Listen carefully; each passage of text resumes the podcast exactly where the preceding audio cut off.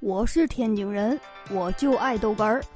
天津人讲笑话开始了。我们呢一起出去玩儿，谁呢？我二哥、二嫂子啊，当然还有我媳妇了啊，还有二姐，还有二姐那个新男朋友。哎，几个人，我们呢自己租了一辆小车。这到车上啊，他这个新男朋友啊也不理我们，哎，就低着头打王者，这太尴尬了啊！